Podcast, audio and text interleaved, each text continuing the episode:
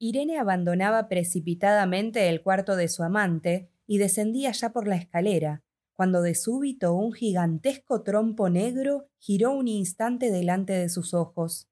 Se le doblaron las rodillas y hubo de asirse al pasamanos para no caer de bruces. Una espantosa sensación de miedo la dominó por completo. Como no era esta la primera de tan peligrosas visitas, el momentáneo terror que la asaltaba no le era del todo desconocido. Aun cuando trataba de sobreponerse, siempre era víctima, al marcharse, de tan ridícula como insensata angustia. Acudir a la cita era una cosa mucho más fácil para ella. Hacía detenerse el coche en la esquina, franqueaba luego con rapidez y sin levantar siquiera la cabeza los pocos pasos que la separaban de la puerta de calle, y subía veloz los escalones como anhelando impaciente la cálida efusión de bienvenida. Algo más tarde, cuando debía regresar, un nuevo y misterioso escalofrío, confusa mezcla de miedo y de remordimientos, sacudía su cuerpo. Temía que una vez en la calle alguien pudiera leer en sus ojos la falta cometida. Los últimos momentos que permanecía al lado de su amante se resentían por completo de esta aprensión que la dominaba. Pronta ya a partir, temblaban sus manos nerviosas, escuchaba distraída las palabras y terminaba por rechazar intempestivamente las caricias. Partir, no deseaba otra cosa, abandonar este cuarto, esta casa, salir por fin de la aventura y volver de nuevo a su apacible mundo burgués. Pronunciaba su amante unas cuantas palabras que trataban en vano de calmarla y que ella, sobresaltada, ni siquiera oía. Escuchaba después por un instante si alguien transitaba por la escalera. Afuera, en tanto, la aguardaba impaciente ese miedo que le oprimía de tal manera el corazón que los primeros pasos le significaban un esfuerzo agotador. Permanecía entonces inmóvil, con los ojos cerrados, respirando un momento con avidez la fresca brisa vespertina que soplaba en el pasillo. De repente, una puerta se abrió en el piso de arriba. Espantada se repuso y descendió deprisa ajustándose a la cara maquinalmente el tupido velo que la cubría. Todavía un momento terrible. Se trataba de salir de una casa extraña y alcanzar la acera. Bajando la cabeza como un atleta que toma impulso para saltar, trató de franquear resueltamente la entreabierta puerta de calle, tropezando en su precipitación con una mujer que pretendía entrar en ese mismo instante. Perdón, le dijo turbada al mismo tiempo que trataba de salir. Pero aquella mujer que se lo impedía, señalándola con indignación y desprecio, le gritó Por fin te atrapo. Por cierto que eres una señora honesta. Como no tienes bastante con tu marido y tus riquezas, necesitas conquistar al amigo de una pobre muchacha. Por Dios, ¿qué le sucede? Le advierto a usted que se equivoca, balbuceó Irene tratando en vano de escapar.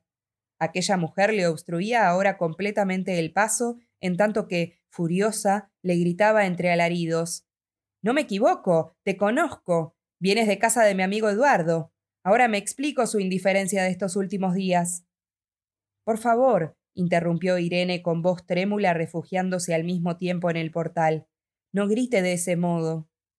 La mujer la contemplaba ahora con gesto burlón y parecía divertirle mucho la turbación que la embargaba. La examinaba con aire socarrón, y su voz se volvió casi jovial cuando le dijo Así son ustedes, bellas y distinguidas damas. Con echarse un velo sobre los ojos creen que continúan siendo honestas. ¿Qué se le ofrece? Yo no la conozco. Le ruego que me deje pasar. Necesito irme. Irse, sí, irse a su casa, a su confortable departamento, en tanto que nosotras aullamos de hambre y de miseria, ¿eh? Irene, que trataba de reponerse, como obedeciendo a una súbita inspiración, tomó de su cartera todo el dinero que le cupo en una mano y se lo alargó. Tómelo, pero déjeme, le dijo. No volveré más, se lo juro. Con gesto torvo la mujer estiró la mano y profiriendo un insulto, dejó libre la puerta. Irene se precipitó hacia afuera con el ademán desesperado del suicida que se arroja desde un quinto piso. Ya en la calle, le pareció que las caras de las personas que pasaban a su lado eran grotescas máscaras gesticulantes. A duras penas logró llegar hasta un automóvil detenido en la esquina. Pesadamente, como si fuera un fardo, se dejó caer sobre los cojines. Permaneció inmóvil y rígida. Al cabo de un instante, el chofer, sorprendido ante tan extraña pasajera, le preguntó hacia dónde se dirigía. Solo cuando su cerebro encontró las palabras, Irene respondió con acento extraviado. A la estación del sur, rápido, añadió luego, pensando en que podían seguirla. Solo entonces se dio cuenta de la profunda alteración que el encuentro le había producido. Juntó sus manos que colgaban rígidas a lo largo de su cuerpo y sintió que un extraño temblor la sacudía por completo. Un sabor amargo, nauseoso, le subía a la garganta, en tanto que un furor ciego e incontenible le golpeaba el pecho. Sentía deseos de gritar, de golpear para librarse del recuerdo obsesionante. Tanto le molestaba el vaivén del automóvil que estuvo a punto de hacerlo detener. Recordó entonces que había dado a la mujer casi todo el dinero que llevaba. No dispondría tal vez del suficiente para pagar. Resueltamente, sin embargo, le ordenó detenerse y descendió ante la estupefacción del conductor. Bastaba, afortunadamente, con lo que aún tenía. Se encontró entonces sola y abandonada en un barrio que no conocía, entre gente extraña cuyos gestos y miradas le producían indefinible malestar. Sus rodillas, como reblandecidas por el miedo, se negaban a conducirla. Penosamente, haciendo esfuerzos sobrehumanos, se arrastró por las calles con la misma dificultad que si atravesara un pantano. Ya una vez frente a su casa, se precipitó en la escalera tratando en vano de adoptar un aire tranquilo. La camarera le quitó el abrigo. Irene escuchó la voz de sus hijos jugando alegres en la nursería y reconoció los objetos familiares. Solo entonces recobró una aparente calma, aun cuando la emoción le seguía oprimiendo dolorosamente el corazón. Levantóse el velo, se pasó la mano por la cara con el deseo intenso de aparecer tranquila y entró resueltamente en el comedor. Su marido la esperaba leyendo un diario. La mesa para la comida ya estaba dispuesta. Es algo tarde, mi querida Irene, exclamó el marido en tono de dulce reproche, e incorporándose depositó en sus mejillas un beso que le produjo extraña sensación.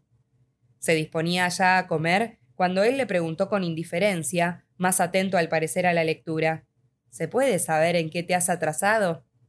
Estaba en la casa de Amelia, tenía que hacer algunas compras y la he acompañado, añadió, fastidiada por la puerilidad de su respuesta.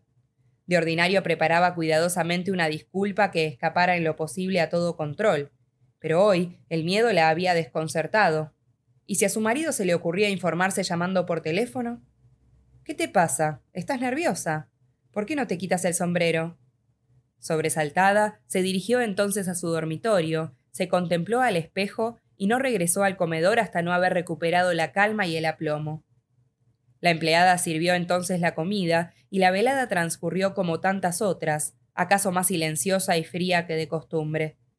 Sus pensamientos la llevaban a recordar a cada instante su encuentro con la siniestra mujer. Para calmarse levantaba los ojos y miraba con cariño cada uno de los objetos familiares que la rodeaban. Todos tenían para ella una amable evocación. Solo así logró un ligero reposo. El lento oscilar del péndulo en el silencio de la pieza imprimió, de una manera insensible, un ritmo cadencioso a su corazón. Al día siguiente, sola ya consigo misma, vio desvanecerse el terrible recuerdo en la claridad amable de la mañana. Reflexionaba.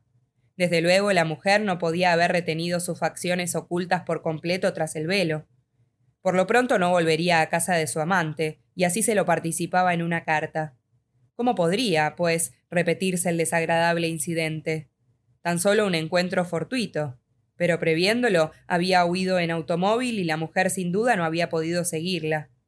No sabía además su nombre ni su domicilio, y si a pesar de todo volviera a encontrarla, entonces su actitud sería diferente. Libre ya del miedo, negaría todo, sosteniendo que se trataba de una equivocación y como no existían pruebas, la acusaría sencillamente de chantaje. Sabía que estos casos podían resolverse con sangre fría y solo el decaimiento de la víctima alentaba la audacia del adversario. No en balde era la esposa de un abogado célebre. En una recepción había conocido a su amante, pianista de cierto renombre, y había llegado a ser su querida casi sin comprenderlo. No existía entre ellos nexo alguno, y se le había entregado sin recelos ni deseos, más bien por curiosidad. Nada en ella justificaba este paso. Sus días transcurrían en la tranquilidad de una existencia plácida y bien podía decirse que era feliz al lado de sus hijos y de su esposo. La abundancia, que molesta a veces tanto como el hambre, y la ausencia total de inquietudes en su vida, empujaron a Irene a la aventura. En cuanto el joven artista penetró en ese pequeño mundo burgués donde los hombres rendían fervoroso homenaje a su belleza, haciéndola objeto de insípidas bromas y cortejándola acaso sin desearla, sintió por primera vez desde su adolescencia un recóndito estremecimiento. Se sentía atraída por esa vaga tristeza reflejada en el rostro del pianista. En esta extraña melancolía, tan ajena a los que la rodeaban, había entrevisto Irene un mundo mejor, superior e involuntariamente se había inclinado hacia su vida. Un elogio tal vez algo intencionado hizo que el artista reparara en su incondicional admiradora, y a la primera mirada se apoderó de Irene, a quien sacudió un extraño escalofrío de voluptuosidad. Algún tiempo después se encontraron en un concierto público y desde entonces volvieron a verse con tanta frecuencia que sus entrevistas al poco tiempo dejaron de ser la obra del azar. Orgullosa de interesar al artista, de comprenderlo y de aconsejarlo según él mismo repetía, aceptó atolondrada, semanas más tarde, la invitación que éste le hacía. Deseaba ejecutar para ella, para ella sola, en su departamento, su última composición. Sincero o no, olvidó la promesa entre los besos y el abandono sorprendido de Irene, que contemplaba atónita la brusca sensualidad que irrumpía en sus relaciones habituales. El encanto inicial se había roto bruscamente, y aun cuando ello significaba para Irene algo insólito en su apacible vida burguesa, los remordimientos de la adúltera no lograban atenuarse con la novedad. Su vanidad cambió en orgullo el temor de los primeros días.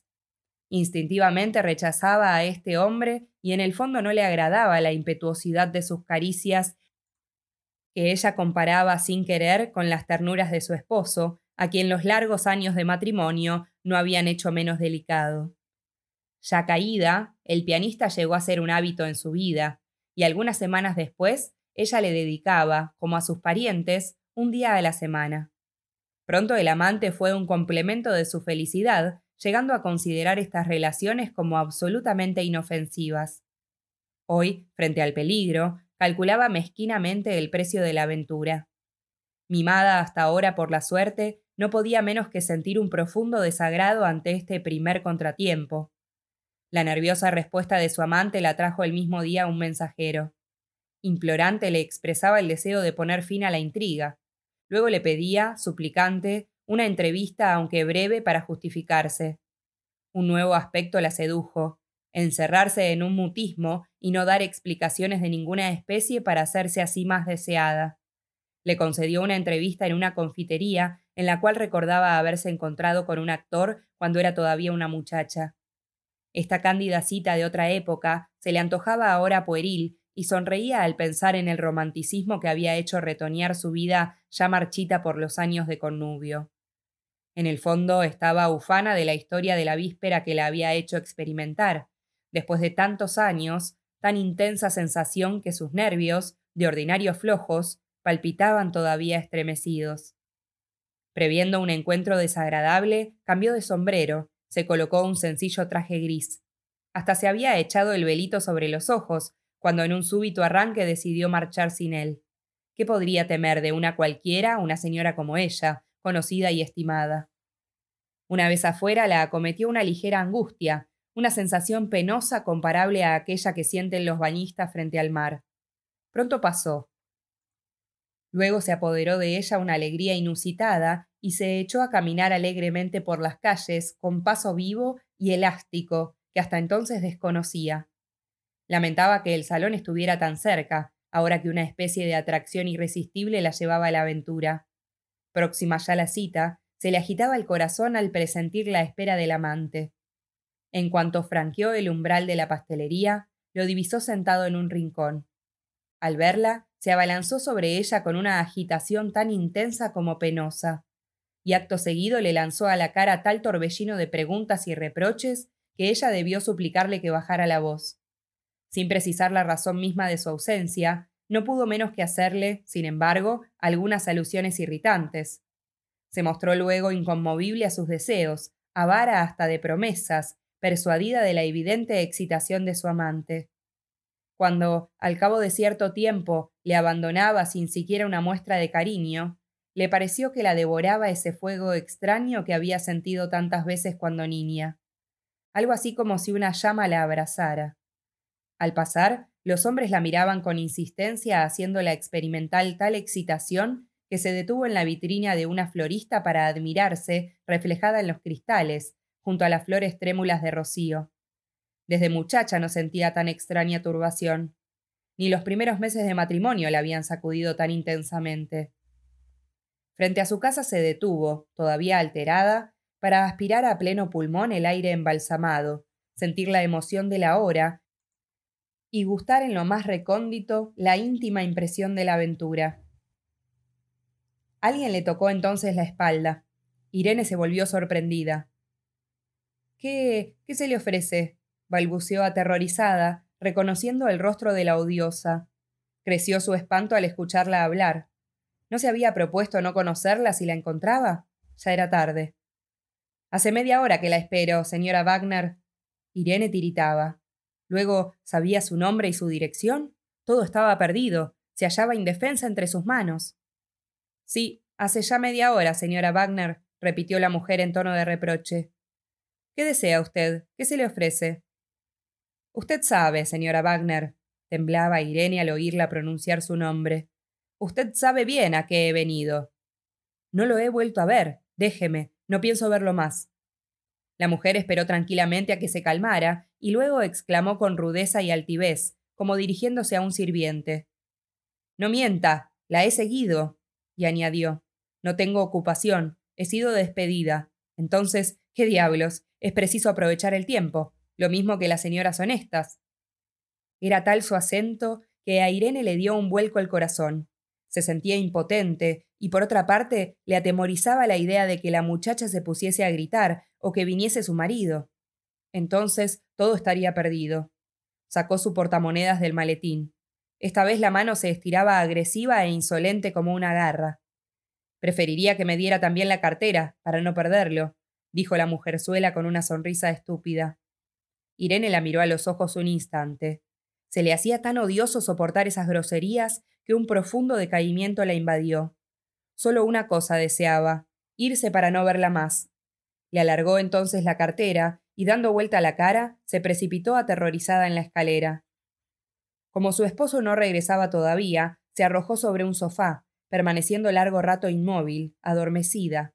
Solo al escuchar la voz de su marido se incorporó haciendo un esfuerzo, y con lento paso de autómata se encaminó hacia su habitación.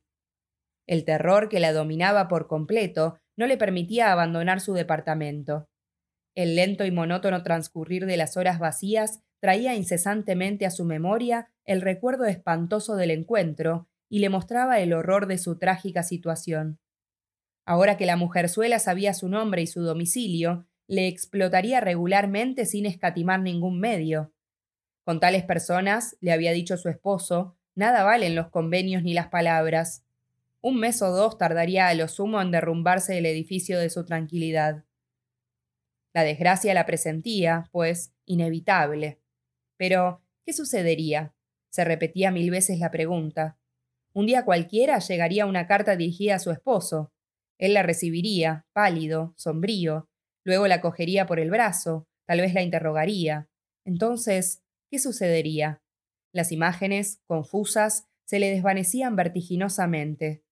Solo una cosa lograba precisar, y esta era el desconocimiento total que tenía de su marido, hasta ser incapaz de penetrar sus actitudes. Unida a él con el beneplácito de sus padres, su cariño se había mantenido inalterable a través de los largos años de matrimonio. Sus hijos y las inolvidables horas de comunión carnal la hacían todavía cavilar en este instante. Buscaba en vano algún recuerdo, algún indicio que le permitiera penetrar en el secreto de su corazón, como las palabras no bastaran, buscó la clave en su cara bañada de luz, un día que leía sentado en un sillón. Lo examinaba atentamente como si se tratara de un rostro extraño, buscando en sus rasgos familiares, ahora tan lejanos, el carácter que ocho años de connubio le habían ocultado. La frente era noble y despejada, como combada por un poderoso esfuerzo espiritual. La cara, en compensación, severa y sin indulgencia. Todo en su fisonomía expresaba energía y decisión. Solo los ojos, fijos en el libro, escapaban a su examen. De repente advirtió que él la miraba casi con alegría. Se ocultó entonces en la sombra para evitar que la ansiedad reflejada en sus ojos despertara sospechas. Hacía tres días que permanecía continuamente en casa, lo que despertaba la curiosidad de sus familiares, pues de ordinario salía con frecuencia. Los primeros en darse cuenta fueron los niños, sobre todo el mayor, que le expresó candorosamente su extrañeza. Los mozos cuchicheaban con la institutriz, haciéndose entre ellos variadas conjeturas. En vano trataba Irene de justificar su permanencia en el hogar. Sin habilidad para hacerse menos notable permaneciendo en su pieza entregada a la lectura o a cualquier labor doméstica, el miedo la hacía moverse incesantemente de una pieza a otra. Cada timbrazo o cada llamada telefónica la sobresaltaban y veía a cada instante desmoronarse la tranquila placidez de su existencia. Estos tres días de prisión le parecían infinitamente más largos que sus ocho años de matrimonio. El tercer día debía concurrir a una invitación ineludible. Era preciso, desde luego, quebrar en algún momento las cadenas que la oprimían. Tenía verdadera necesidad de asomarse a la vida, de descansar despreocupada, lejos de este miedo mortificante. ¿Dónde había de sentirse más segura que en casa de sus relaciones? ¿Dónde más protegida de la persecución que la atormentaba? El temor de su primera salida la hacía estremecerse. Instintivamente se cogió del brazo de su marido y cerrando los ojos llegó hasta el coche que la esperaba. El peso que le oprimía el corazón solo se disipó con el rodar del auto. Ya al subir las escaleras de la extraña casa, se sintió segura. Por unas cuantas horas podía volver a ser la de antes, alegre y simpática. Su alegría tan intensa solo era comparable a la del prisionero, que después del largo cautiverio vuelve a sentir la caricia de la libertad. Sentía que la protegían las murallas y la rodeaba la estimación de la gente, gente de mundo, libre de rencores, y frívola y voluptuosa, como ella en ese instante.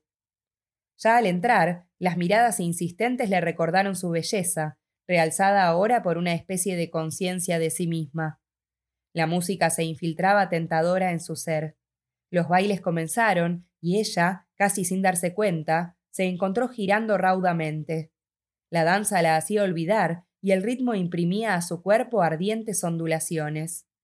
Cuando callaban los instrumentos, el silencio se le hacía doloroso, el enervamiento abrazaba su carne palpitante, y tan pronto como la orquesta reiniciaba su cadencia, se precipitaba nuevamente en el torbellino como en un baño de agua fría, fresco y sedante. No había sido sino una mediocre bailarina, mesurada, reflexiva y prudente, pero la extraña alegría del momento la ponía fuera de sí. La sólida cadena hecha de reserva y pudor, que de ordinario solía contener los desbordes más locos de la pasión, se había roto, y ella se abandonaba por entero. Sentía que manos ardientes la acariciaban y escuchaba palabras inflamadas, en tanto que la música le enloquecía el corazón. Su cuerpo ardía de tal manera que hubiera querido, en su inconsciencia, arrancarse a jirones el vestido para dejar que esta laxitud la abrazara por completo. Irene, ¿qué tienes? Sofocada aún con el abrazo de su compañero, se dio vuelta atolondrada y sonriente. La mirada dura y fría de su esposo la trajo bruscamente a la realidad. Tuvo miedo. ¿Se habría mostrado acaso muy apasionada? ¿Qué hay? ¿Qué quieres decirme, Fritz? Se atrevió aún a preguntar, ante esos duros ojos que la golpeaban como un puño. Hubiera gritado, tal era la angustia de su corazón. No intentó formular una nueva pregunta. Un escalofrío incontenible estremeció su cuerpo cuando él, al darse vuelta, le mostró sus inmensas espaldas y su robusta nuca. Espaldas de asesino, pensó en ese instante, como en otros. La música comenzaba nuevamente. Un señor se acercó entonces a Irene y ésta aceptó su brazo. Pero ahora todo le parecía pesado. La alegre melodía no lograba despertar sus miembros anquilosados. Verdaderamente la danza le era insoportable y rogó a su compañero que le devolviera la libertad. Distraídamente buscó entonces a su esposo. Estaba éste detrás de ella, como aguardándola, y una vez más sus ojos se cruzaron con los de él. ¿Qué deseaba? ¿Sospechaba alguna cosa? Inconscientemente se acomodó el vestido para cubrirse el pecho. El silencio de su esposo era tan aterrador como su mirada. ¿Nos vamos? preguntó temerosa. Sí, dijo él con voz seca y marchó adelante. Se envolvió en su abrigo. El retorno fue silencioso. Ella no dijo nada. Un extraño presentimiento la embargaba. Aquella misma noche tuvo un sueño horroroso. Oía tocar una orquesta en una gran sala. Mucha gente. Un joven que conocía la tomaba del brazo y bailaba con ella. Un dulce bienestar la invadía, en tanto que se deslizaba raudamente, casi sin rozar el parqué. Atravesaba de este modo innumerables salas en las cuales numerosas arañas doradas esparcían una luz deslumbradora y una infinidad de espejos reproducían su sonrisa. La música se hacía cada vez más ardiente y más apasionada. Se sentía abrazada tan estrechamente que gemía de voluptuosidad. Ahora que sus ojos se extasiaban en los de su compañero, creía reconocerlo. Era un actor a quien quiso locamente cuando muchacha. Embriagada iba ya a pronunciar su nombre, cuando él le selló los labios con un beso. Y así, con los labios unidos y los cuerpos fundidos en una sola llama, volaban a través de las alas como impulsados por una suave brisa. Alguien rozó su espalda en ese instante. Ella se detuvo, la música también. El danzarín había desaparecido. Dámelo, ladrona. aulló la horrible mujerzuela, en tanto que sus dedos aprisionaban el puño de Irene. Esta gritó de espanto. Lucharon, pero la mujer era más fuerte y logró arrancarle su collar de perlas y el vestido.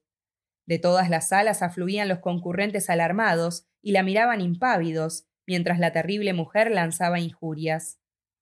Irene, avergonzada, no sabía qué hacer. Todos examinaban con curiosidad su desnudez, cuando de improviso divisó a su esposo, inmóvil, en el marco de la puerta. Emprendía ella entonces una loca carrera a través de las salas y veía caer sus vestidos sin que pudiera impedirlo. Súbitamente una puerta se abrió ante ella y se precipitó en la escalera. Abajo la esperaba la mujer con las manos crispadas. Dio entonces un salto y se lanzó al espacio, delirante. Escapaba, pero siempre la mujer tras ella, por las calles, bajo las luces indecisas. Sentía el eco de sus pasos y ya le flaqueaban las rodillas cuando se encontró frente a su casa.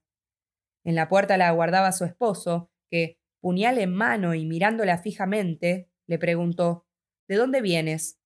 De ninguna parte, le respondía ella, en tanto una estridente carcajada estallaba a sus espaldas. La he visto, la he visto, exclamaba la mujerzuela a su lado con una risa loca. Su esposo esgrimía entonces el puñal. Socorro. socorro. gritó Irene angustiada. Se incorporó en el lecho y su mirada se cruzó con la de su esposo. ¿Qué te sucede? preguntó éste. Evidentemente se hallaba en su dormitorio. La lámpara arrojaba sobre ella su luz opaca.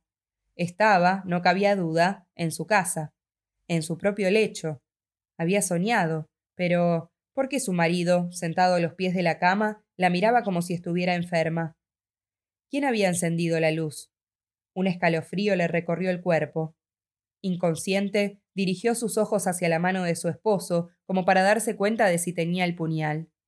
Lentamente la fueron abandonando las imágenes fulgurantes y esa especie de hipnosis del sueño. Soñando debió sin duda gritar y lo había despertado, pero ¿a qué atribuir esa extraña expresión de los ojos? ¿Qué pasa? ¿Por qué me miras de ese modo? Me parece haber tenido una pesadilla. Gritabas pidiendo socorro. Te he oído desde mi pieza. He gritado. ¿Qué habré dicho? se preguntaba angustiada. ¿Quién podría saberlo? Apenas osaba mirar a su marido a los ojos. Él seguía contemplándola imperturbable. ¿Qué tienes, Irene? Algo te sucede. Has cambiado, estás distraída y nerviosa, y ahora gritabas pidiendo socorro. Ella hizo lo posible por sonreír. No debes ocultarme nada. Algo te preocupa. Todos se han estado dando cuenta. Ten confianza en mí, Irene, te lo ruego. Se le acercó dulcemente y sus dedos acariciaron su brazo desnudo. Una luz extraña brillaba en sus ojos. Sintió deseos de arrojarse en sus brazos, confesarle todo y no abandonarlo hasta no haber obtenido su perdón. Pero la luz iluminaba su cara con resplandor blanquecino y tuvo vergüenza. No se atrevió a hablar. No te preocupes, Fritz, dijo, esforzándose aún por sonreír, mientras temblaba entera. No es nada, ya pasará. Retiró él la mano que la acariciaba y poniéndose pálido, intensamente pálido, No sé, le dijo, me parece que tienes algo que decirme, algo que nos interesa a ambos. Habla, Irene, estamos solos. Ella permaneció inmóvil. Pensaba en que todo se arreglaría con pronunciar una sola palabra. Él tal vez nada le preguntaría. Pero, ¿y esa luz? Tal vez en la oscuridad habría podido hablarle. Esa brillante luz que la espiaba se lo impedía. ¿No tienes entonces nada que decirme? Cómo era de fuerte la tentación, Jamás le había oído hablar con semejante acento. Maldita luz indiscreta. Se repuso. ¿Qué te imaginas, Fritz? exclamó sorprendida ella misma por el extraño acento de su voz. ¿Porque no duermo bien te imaginas que guardo secretos? La hipocresía de sus palabras la hacía temblar. Estaba horrorizada de su propia falsedad. Cerró los ojos. Que duermas bien, le dijo entonces su esposo con voz alterada. Apagó la luz y su sombra, como la de un nocturno fantasma, desapareció. Cuando él cerró la puerta, a Irene le pareció que caía sobre sus ojos el denso velo de un sepulcro. Era como si todo estuviera muerto. Solo su corazón atormentado latía apresurado en el silencio. Al día siguiente, recién se sentaban a la mesa cuando la camarera le alargó un sobre. Para la señora, dijo. Esperan la respuesta. Sorprendida, examinó Irene un instante la escritura, luego rompió el sobre y palideció intensamente. De un salto se puso de pie, más alarmada aún con la sorpresa general que había provocado su actitud. La carta era muy breve, apenas dos líneas. Le ruego enviarme, con el portador, cien coronas. No tenía firma ni fecha. Solo la imperativa orden escrita con letra manifiestamente desfigurada. Irene se precipitó en su dormitorio para tomar el dinero, pero había perdido la llave de su cofrecito y hubo de revolver todos los cajones para encontrarla. Temblorosa colocó entonces el dinero en el sobre y fue personalmente a dejárselo al mensajero que aguardaba. Todo esto lo hizo maquinalmente, como sonámbula. Al cabo de unos minutos regresó al comedor. Nadie hablaba. Ocupó su asiento, temerosa, pronta a dar una explicación, cuando advirtió con espanto que había olvidado la carta al lado de su plato. Disimuladamente cogió el papel, pero en el preciso instante en que lo ocultaba, tropezó con la mirada de su esposo, cuyos ojos tenían ahora una expresión extraña y desconocida. Hacía algunos días que la desconfianza reflejada en su mirada le producía estremecimientos que no podía dominar y que la sacudían hasta lo más recóndito.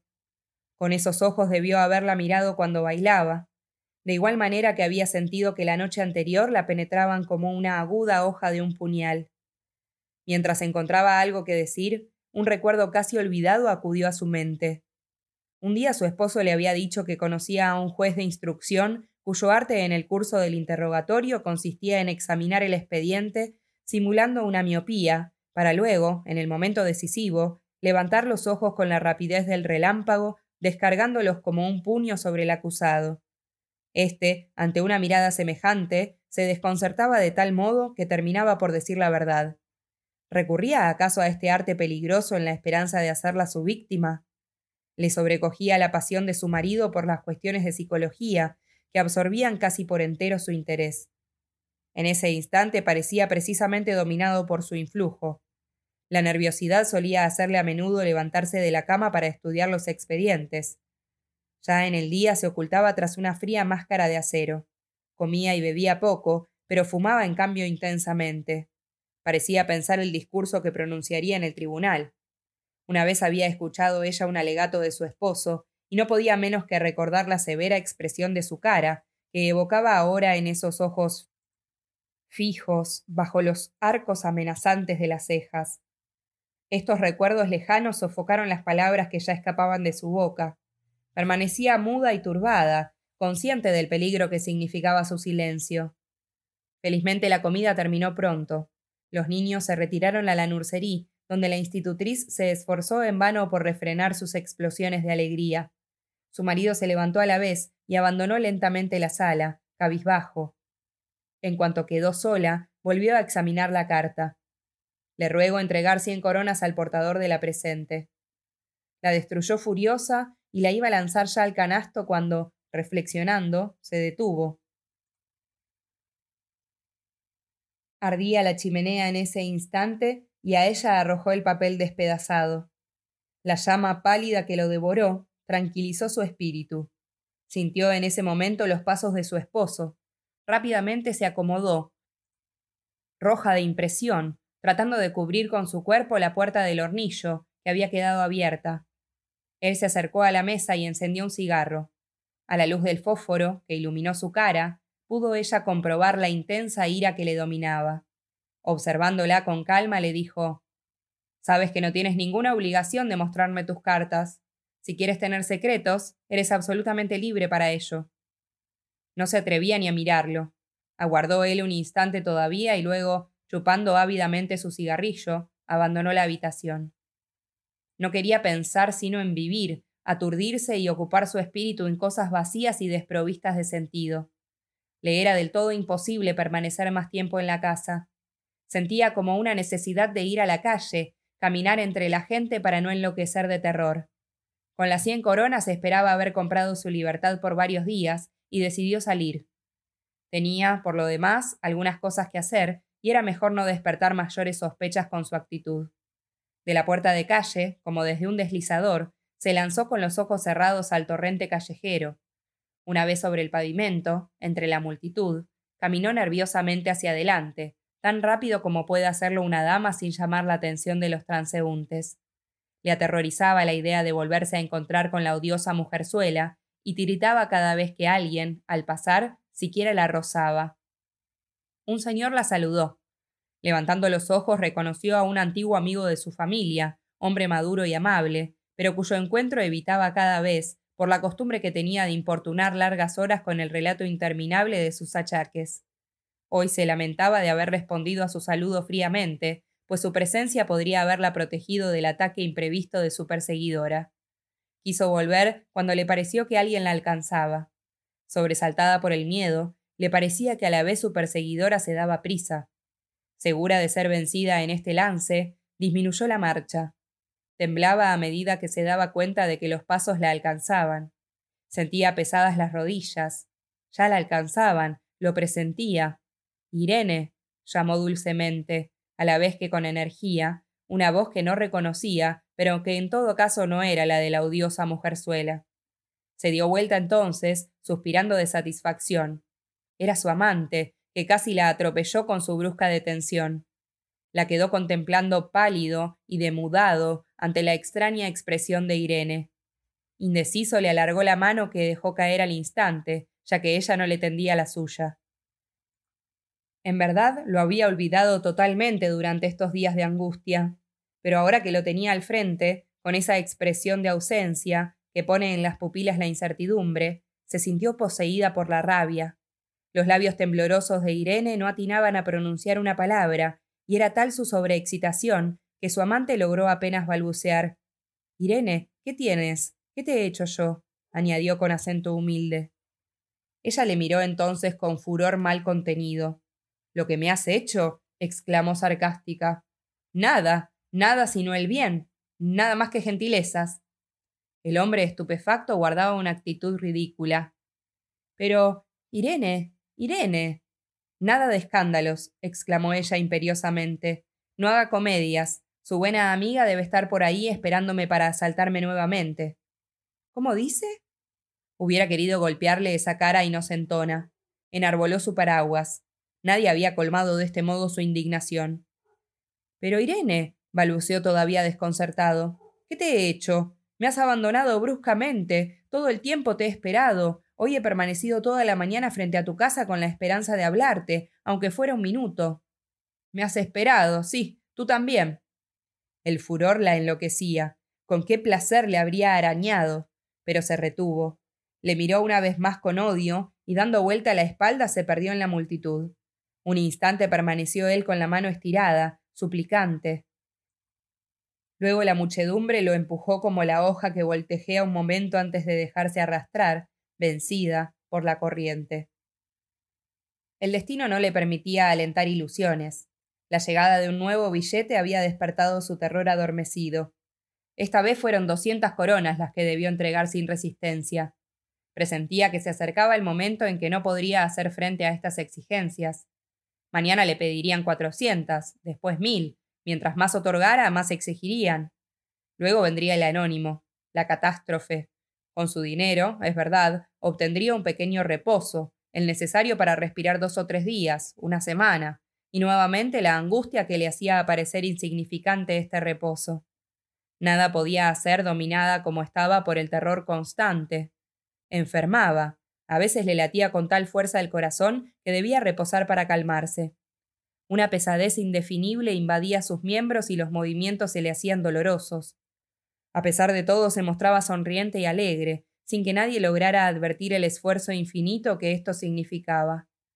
Solo uno de los que la rodeaban parecía darse cuenta de lo horrible de su vida, y esto porque la observaba, lo que le obligaba a una prudencia de todos los instantes. Noche y día se acechaban mutuamente como si uno quisiera sorprender el secreto del otro, ocultando el propio. Había cambiado su marido en este tiempo. Su actitud inquisitorial de un comienzo había cedido el paso a una especie de bondad que traía involuntariamente a su memoria la época de su noviazgo. La rodeaba de atenciones como a una enferma. Le parecía que a veces la invitaba a pronunciar las palabras liberadoras y comprendiendo su intención, le guardaba un profundo reconocimiento. Pero junto con su gratitud crecía su vergüenza, llegando ésta a ser un obstáculo más considerable para su confesión que la desconfianza. Una vez, en estos días, le había hablado a los ojos. Ingresaba ella del vestíbulo donde se alzaban voces amenazantes, la de su marido, enérgica y cortante, grave la de la institutriz. Llantos y sollozos se mezclaban a ambas. Se sobrecogió de espanto. Estas cosas la atemorizaban. Veía llegar la carta de chantaje y descubierto el secreto. Siempre al abrir la puerta su primera mirada era para leer en las caras lo que había sucedido durante su ausencia. Esta vez pudo comprobarlo con satisfacción. No se trataba sino de una disputa entre los niños y de la cual conocía un tribunal improvisado. Habían regalado al niño un hermoso caballo. La pequeña, en cambio, había recibido un regalo de menor importancia y había sentido envidia. En vano había querido hacer valer sus derechos al juguete, pues su hermano le había prohibido hasta tocarlo, lo que después de exasperarla, la había vuelto sombría, taciturna. A la mañana siguiente no se encontraba el caballo en parte alguna, hasta que por casualidad lo descubrieron, despedazado, en la chimenea. Naturalmente el niño dudó de su hermanita y había acudido llorando donde el papá a exponer su queja. El interrogatorio comenzaba en ese instante. Los debates no se prolongaron demasiado. En un comienzo la acusada negó con los ojos bajos y un temblor que traicionaba su voz. La institutriz declaró en contra de ella. La había oído amenazar a su hermano con lanzar el caballo por la ventana, lo que la niña trataba en vano de desmentir. Durante este tiempo, Irene no hacía otra cosa que mirar a su esposo, le parecía que no era a la niña, sino a ella, a quien juzgaba. Como ésta persistiera en su mentira, el padre se tornó severo tratando de vencer su resistencia amablemente. La obstinación de la acusada hizo que se dirigiera a ella con dulzura, haciéndole ver los móviles de su acción, excusándola casi por haber cometido tal falta en un arrebato de cólera que le había impedido, sin duda, darse cuenta del daño que ocasionaba a su hermanito. Ponía tal calor en presentar la falta de la niña cada vez más desconcertada, que finalmente ésta estalló en sollozos. Luego, dominada por el llanto, confesó balbuceando. Irene se precipitó hacia la chica pretendiendo tomarla en brazos, pero ésta la rechazó. Su esposo se mostró contrario a esta súbita compasión. No quería, a pesar de todo, dejar la falta impune y adoptó contra la niña una sanción que, aunque pequeña, la afectaba le prohibió asistir al día siguiente a una fiesta para la cual estaba invitada con mucha anterioridad. Sollozó entonces la pequeña nuevamente, y como el chico se permitiera celebrar el castigo de su hermana, fue a su vez castigado. Él tampoco iría a la fiesta. Se retiraron los niños con pena, aunque algo consolados por la similitud del castigo. Irene quedó entonces sola al lado de su esposo. Le pareció propicia la ocasión para hablar de su propia falta defendiendo a la niña. Dime, Fritz, comenzó, ¿piensas en verdad prohibir a los niños concurrir a la fiesta? Te advierto que les vas a hacer un grave daño, sobre todo a la chica. En el fondo lo que ha hecho no es nada extraordinario. ¿Por qué castigarla tan severamente? ¿No le tienes acaso compasión? Él la miró. Me pregunta si le tengo compasión. He de contestarte que en absoluto. Con recibir el castigo, aunque la pena le parezca amarga, ha experimentado un consuelo. Ayer era digna de compasión. Había ocultado el caballo, todo el mundo lo buscaba y ella temía a cada instante el descubrimiento de su falta. El miedo es en este caso peor que el castigo mismo. Este, fuerte o pequeño, es preferible a la tensión horrible de la incertidumbre. Ahora siente aliviado el corazón. No te dejes impresionar por sus lágrimas, que al fin de cuentas pugnaban por salir, lo que era peor. Irene levantó los ojos. Le parecía que cada palabra la aludía, aun cuando al parecer no reparaba en ella. Así es, créemelo, prosiguió su esposo. Me lo ha enseñado la experiencia. Los acusados sufren horriblemente en su lucha por mantener una mentira contra mil pequeños detalles acusadores. A veces la verdad casi les estrangula la garganta y ya está a punto de salir cuando una especie de miedo inconcebible, mezcla de temor y obstinación, lo impide, y la lucha vuelve a comenzar. El juez en ocasiones sufre más que los acusados, y pensar que éstos le consideran su enemigo.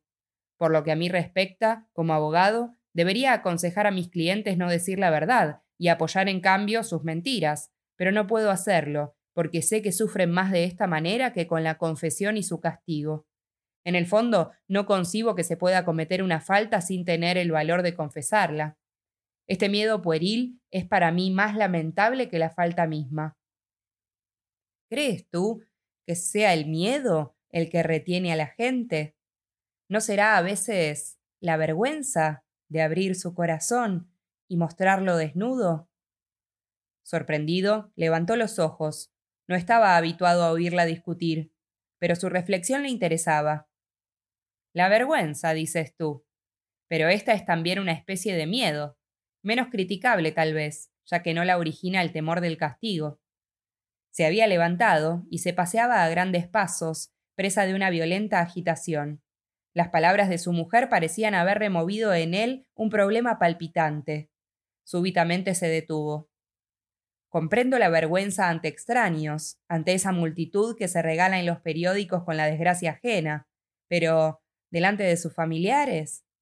Puede ser, exclamó ella dándose vuelta para esquivar su mirada. Puede ser, la vergüenza es más fuerte aún, frente a los íntimos.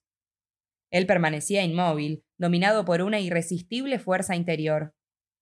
Entonces tú crees. tú crees y su voz cambió de tono para hacerse dulce y velada. ¿Tú crees que la niña habría confesado más fácilmente su falta a la institutriz, por ejemplo? Estoy convencida. Si ella te ha opuesto tanta resistencia es porque tu juicio le importaba más que ningún otro, precisamente porque te quiere. Puede que tengas razón. Es raro, jamás había pensado en esto. Tal vez tengas razón. Y yo no deseo que me creas incapaz de perdonar. No lo quiero sobre todo tú, Irene. La miró tan fijamente que la hizo enrojecer. ¿Le hablaba en este tono deliberadamente o no era más que por una extraña coincidencia? Una vez más, la incertidumbre la torturaba. El fallo está acordado, gritó él visiblemente emocionado. Se levanta el castigo de Elena y yo mismo se lo comunicaré. ¿Estás ahora contenta de mí? ¿Tienes otro deseo que expresarme? Hoy me siento generoso, tal vez por la felicidad de haber reparado una injusticia, y eso siempre nos satisface, Irene, siempre. Ella creyó darse cuenta de la razón por la cual subrayaba esta última frase. Se le acercó. Ya le brotaban las palabras. Él también avanzó pronto a tomarle el secreto torturante de las manos, pero la avidez y la impaciencia de su mirada la hicieron desistir. Sus manos volvieron a caer con laxitud. Se dio vuelta. Era inútil, absolutamente inútil, le era imposible libertarse de ese fuego que la devoraba y que le hacía insoportable cada instante. Sus temores parecieron realizarse más pronto de lo que ella creía. La lucha que se prolongaba ya una quincena había aniquilado sus fuerzas por completo. Cuatro días hacía que no había venido nadie a importunarla, pero el miedo se había infiltrado de tal manera en su alma que a cada timbrazo saltaba de su asiento y volaba hasta la puerta para recibir en sus manos la carta que esperaba momento a momento. Aguardaba las misivas casi con impaciencia, porque sabía que cada entrega de dinero le significaba una tarde de reposo, algunas horas de tranquilidad en compañía de sus hijos, o un corto paseo por la ciudad. Una vez más, el sonido del timbre la llevó a la puerta. Al abrirla sobrecogió la presencia de una extraña. Retrocedió espantada al reconocer en la mujer vestida con cierta elegancia a su odiosa perseguidora. Oh, es usted. Señora Wagner, cuánto gusto. Tengo que hablarle de algo importante. Sin esperar la respuesta de Irene, que apoyaba su mano temblorosa en la puerta, entró llevando consigo un quitasol de vivo color rojo, comprado sin duda con el dinero del chantaje. Se movía con seguridad inaudita, como si estuviera en su propia casa. Contemplando satisfecha la magnífica instalación, avanzó, sin que nadie se lo indicara, hasta la puerta del salón. ¿Es aquí, no? preguntó burlona. Ante la estupefacción de Irene, incapaz todavía de hablar, añadió para tranquilizarla. Podremos terminar rápidamente si esto le desagrada. Irene la siguió sin resistencia. La audacia de su perseguidora la había desconcertado totalmente. Creía soñar. Es hermosa su casa, dijo la muchacha con satisfacción al mismo tiempo que tomaba asiento. ¿Cómo se está cómodamente en este sillón? Y estos cuadros, qué hermosos. Es en estas ocasiones cuando una se da cuenta de lo pobremente que vive. Es hermosa su casa, señora Wagner, es hermosa verdaderamente. No pudo soportar el verla tan cómodamente instalada en su salón y dio rienda suelta a su indignación. ¿Qué desea usted, miserable? ¿Explotarme todavía? ¿Cómo se ha atrevido a introducirse en mi domicilio? Le advierto que no estoy dispuesta a tolerarlo. Yo. No hable tan fuerte, dijo la mujer con una familiaridad desconcertante. La puerta está abierta y los mozos pueden oírla. Para mí es lo mismo, porque al fin de cuentas en la cárcel no lo pasaría peor. Pero usted, señora, debe de ser más prudente. Voy a cerrar la puerta solo por precaución, pues los insultos, usted comprende, no me afectan. La energía de Irene decayó de golpe ante la decisión de su enemiga. Ansiosa y humilde, estaba ante ella en la actitud del niño que espera que le dicten su tarea. Ahora, señora Wagner, vamos al grano. Me va mal, usted lo sabe. Se lo he manifestado. Necesito ahora plata para mi arriendo. Tengo unos cuantos compromisos y deseo ordenar mis pagos. He venido a su casa para que me dé, digamos, cuatrocientas coronas. Imposible, exclamó Irene espantada de la suma de la cual no disponía por el momento. Verdaderamente no las tengo. Este mes le he entregado ya trescientas coronas. ¿De dónde quiere que las saque? Oh, siempre es posible entenderse. Una mujer tan rica puede obtener el dinero que necesite. Solo basta que lo desee. Reflexione. Pero efectivamente no tengo ese dinero. De otro modo se lo daría sin más trámites. Podría, sin embargo, darle alguna cosa. Cien coronas. Necesito, como le digo, cuatrocientas. Pronunció estas palabras brutalmente, como si la hubiera ofendido la proposición. Una vez más, le repito que no tengo tanto dinero gritó Irene aterrorizada al pensar que podía llegar su marido en ese instante. Se lo juro, no lo tengo. Trata entonces de tenerlo. Imposible. La mujer la miró entonces como evaluándola, de arriba abajo. ¿Y ese anillo? Si me lo da, todo se arregla. Yo no lo necesito, nunca los he llevado, pero me parece que sería fácil obtener por él cuatrocientas coronas. Mi anillo. exclamó Irene. Era su anillo de bodas, adornado con una piedra, el único que no se había quitado jamás del dedo. Sí, su anillo. Yo le enviaré el boleto y usted podrá retirarlo cuando quiera. No lo deseo para mí, en ningún caso. ¿Qué haría una muchacha como yo con semejante alhaja? ¿Por qué me persigue usted de esta manera? Es preciso que se dé cuenta de que he hecho cuanto ha estado de mi parte. Usted debía comprenderlo, y comprendiéndolo, compadecerme. Nadie me ha compadecido a mí, señora. Me he arrastrado de hambre y de miseria. ¿Por qué he de compadecerme ahora de una mujer rica como usted? Irene se preparaba a contestar cuando el corazón le dio un vuelco. ¿Habían abierto la puerta de calle? Seguramente era su marido que volvía de la oficina. Sin vacilar se arrancó el anillo y lo pasó a la mujer que lo hizo desaparecer. No tenga temor, me voy, dijo ésta al ver la angustia reflejada en el rostro de Irene. Abrió entonces la puerta y saludó al abogado que entraba al mismo tiempo que le dirigía una mirada despreocupada, desapareciendo enseguida. Se trata de una dama que ha venido a pedirme un dato, dijo Irene una vez que se hubo cerrado la puerta tras la intrusa, empleando en esta excusa el resto de sus energías. Acababa de vivir un minuto de tragedia. Su marido, sin responderle, se dirigió sencillamente al comedor donde la mesa ya estaba dispuesta. Irene sentía en el punto, ocupado habitualmente por su anillo, una sensación indefinible. Le quemaba la piel en ese sitio y le parecía que todos estaban pendientes de su ausencia. Al comer, se esforzó por disimular su mano, pero sus sentidos burlescos las traicionaban haciéndole creer que su marido no apartaba los ojos de su dedo.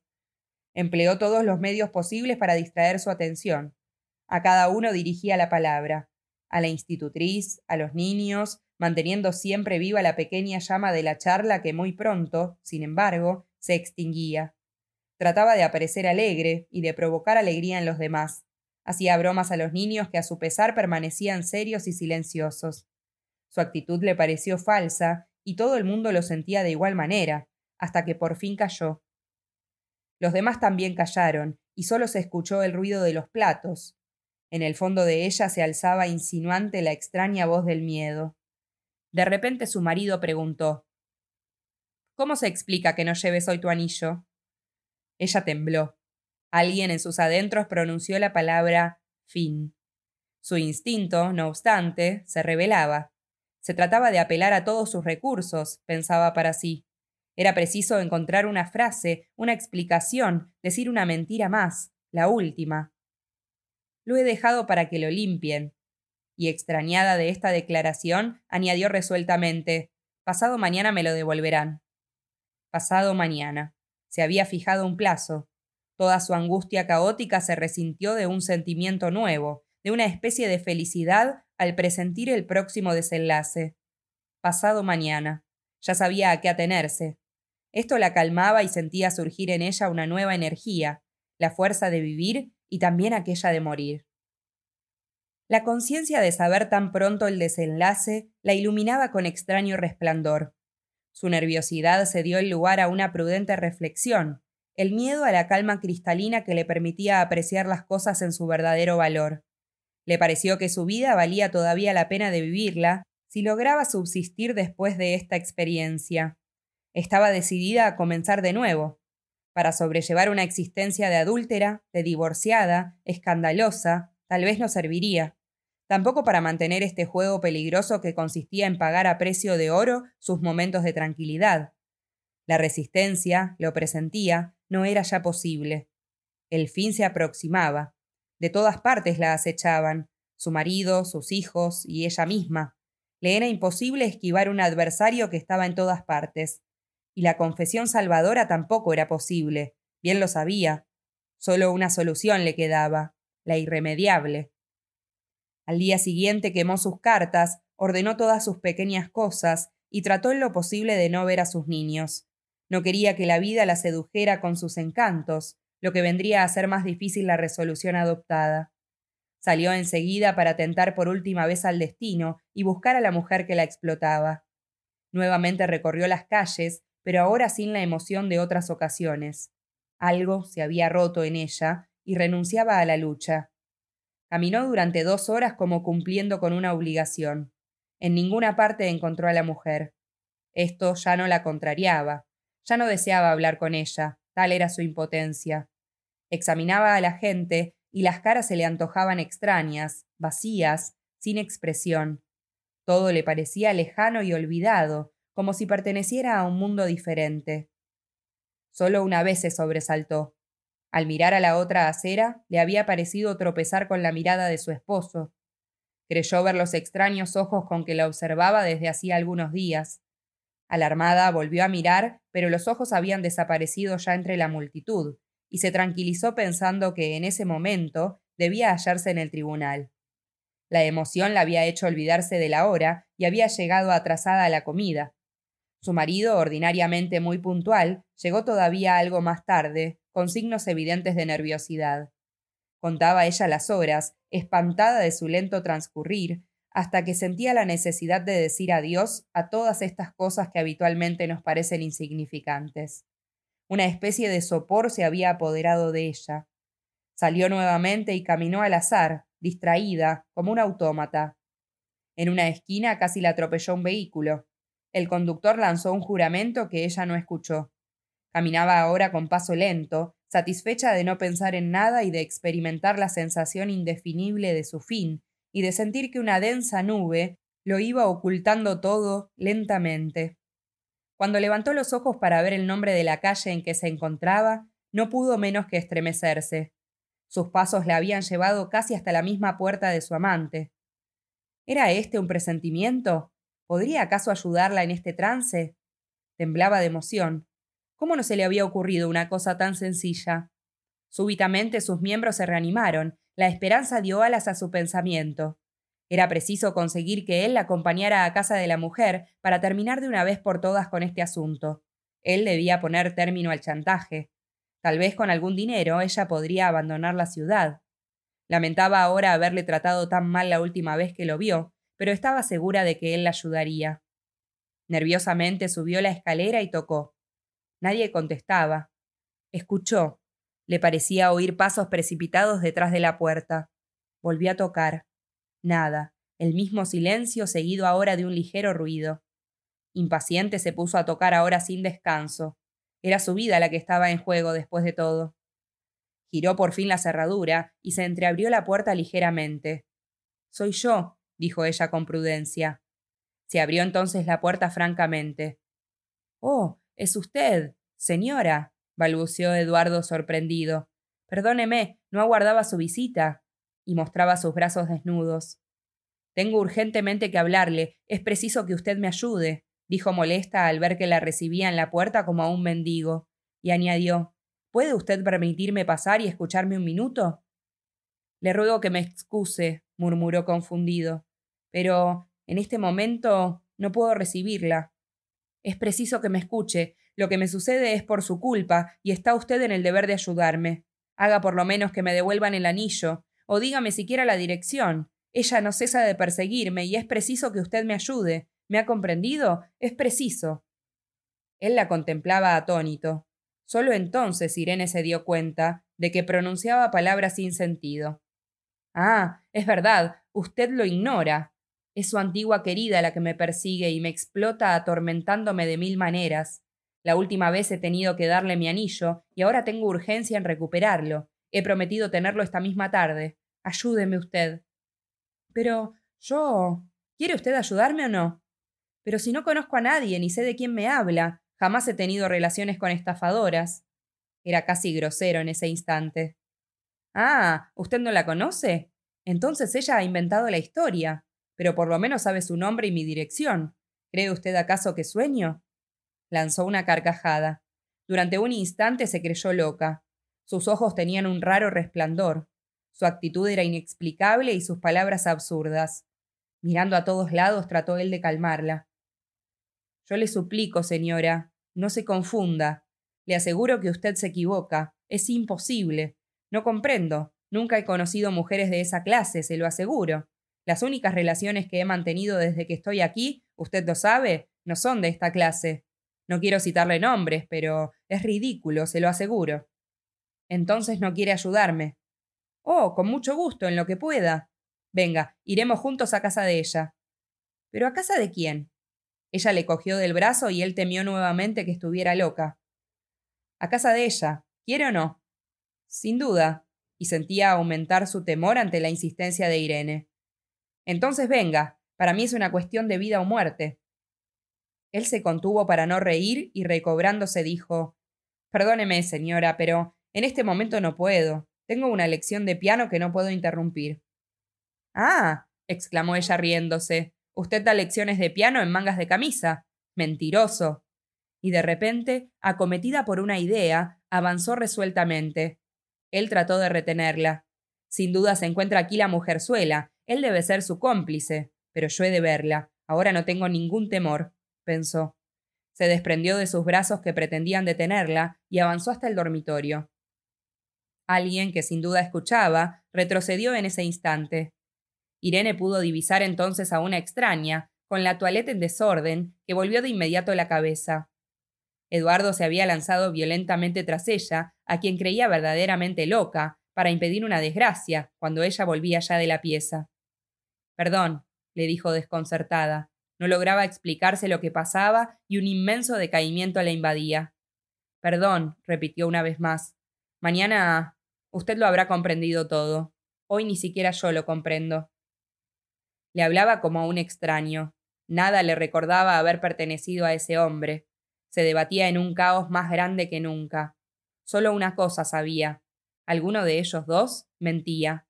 No podía pensar, ni siquiera pretendía pensar.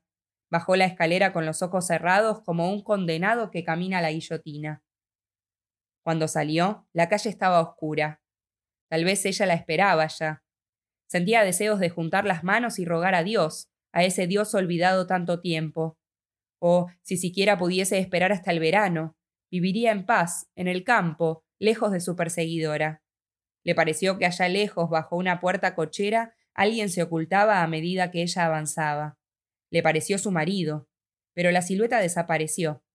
Avanzaba inquieta, desorientada, con la sensación de una mirada clavada en su nuca. Se dio vuelta. No había nadie. Una farmacia estaba próxima y ahí penetró con un ligero escalofrío. El farmacéutico, tomando en sus manos la fórmula, se dispuso a prepararla. Todo lo examinaba Irene en estos instantes. La balanza, las pesas y allá arriba en los estantes la larga fila de frascos con nombres en latín. Oía el tic-tac del reloj y sentía el olor inconfundible de los medicamentos. Recordó que cuando niña le agradaba ir a la farmacia, a aspirar este olor y contemplar los frascos. Recordó al mismo tiempo que como no se despediría de su madre, la noticia le caería como un rayo. Ya el farmacéutico vertía las gotas de un gran frasco en una botellita azul. Ella miraba inmóvil pasar la muerte de un vaso a otro y un escalofrío le sacudía los miembros. Luego tapó el frasco y le adaptó la etiqueta de prevención. Un pensamiento siniestro le paralizaba los sentidos. Dos coronas, dijo el farmacéutico. Ella, saliendo entonces de su inmovilidad, le alargó el dinero con una mirada extraviada. En este mismo instante, alguien le oprimió el brazo y las monedas cayeron sobre el mostrador. Una mano se apoderó del frasco. Se dio vuelta. Era su esposo. Apretaba las mandíbulas, tenía la cara lívida y unas cuantas gotas de sudor le mojaban la frente. Comprendió que era a él a quien había creído divisar en la calle, ocultándose en la puerta cochera. No se había equivocado. Ven, le dijo él con voz velada. Lo observó fijamente y le siguió sin darse cuenta. Marchaban uno al lado del otro sin mirarse. Él llevaba la botellita en la mano. En el camino se detuvo para limpiarse la frente. Ninguno de los dos pronunciaba palabra. Entre ellos se deslizaba el rumor de la calle. En la escalera la hizo pasar adelante y subieron rápidamente los escalones. Se fue ella a su pieza y él tras ella. Las paredes estaban oscuras y no se distinguían los objetos. No se hablaban todavía. Rompió él entonces el papel que envolvía el frasquito y después de vaciarlo lo lanzó violentamente a un rincón. El ruido la hizo estremecerse. Ella comprendía cuánto sufría él en este instante. Por fin se le acercó, tan cerca que ella sentía su aliento y veía los resplandores que lanzaban sus ojos en la oscuridad. Esperaba la explosión de su cólera bajo el gesto amenazante de su mano. Su corazón casi no latía. Solo sus nervios vibraban como cuerdas tensas. Esperaba impaciente el castigo, pero callaba todavía él, y a ella le pareció que no estaba enojado. Irene, le dijo dulcemente, ¿hasta cuándo vamos a sufrir? Solo entonces estallaron incontenibles, violentos, los sollozos contenidos tanto tiempo. Algo como una mano la sacudía fuertemente, al mismo tiempo que bamboleaba como un ebrio. Irene, Irene, dijo él con acento cada vez más dulce, conduciéndola hasta un sofá donde extendió su cuerpo palpitante. Pero los sollozos continuaban. Parecía que una descarga eléctrica sacudía los miembros de la desgraciada, cuyos nervios no habían podido soportar más la tensión horrible a que estuvieron sometidos tantas semanas. Presa de la emoción más intensa, él la sujetaba entre sus brazos. Le tomó las manos heladas y besó sus vestidos y su nuca suavemente, y luego furiosamente apasionado. Pero el cuerpo contraído no cesaba de estremecerse. Un miedo indecible la invadía y él se arrodilló para hablarle al oído. Irene, ¿por qué lloras? Ahora que todo ha terminado, no tienes nada que temer, ya no volverá más. Nuevamente el cuerpo de la desdichada se convulsionó. Tuvo un estremecimiento de espanto. Le parecía que la habían asesinado, y en tanto que la cubría de besos, le balbuceaba confundidas palabras de excusa. No, te lo juro, no pensé que llegaras a este extremo. No quería recordarte tu deber para que lo abandonases para siempre. No podía decírtelo yo mismo. Creía que tú volverías. Es por eso que te envié esa mujer, una pobre niña. No quería prestarse, pero yo he insistido. Veo que te he hecho mal, pero quería que volvieras. Siempre me he mostrado dispuesto a perdonarte. No quería otra cosa, pero no lo has comprendido. He sufrido al verte. He vigilado todos tus pasos y quería hacerte volver, por los niños. Tú lo sabes. Pero ahora todo ha terminado. Ella oía resonar lejanas las palabras sin comprenderlas. Sus sentidos embotados no le permitían darse cuenta de nada. Sentía los besos, las caricias, las palabras, como un eco lejano. Le parecía escuchar el ruido de una campana. Perdió el conocimiento. Cuando salió de su desmayo le pareció que él la desvestía y divisó como entre nubes la cara de su esposo. Se deslizó enseguida en el abismo de un sueño sin sobresaltos del cual no disfrutaba hacía tanto tiempo. Cuando al día siguiente abrió los ojos, el sol iluminaba por completo el dormitorio.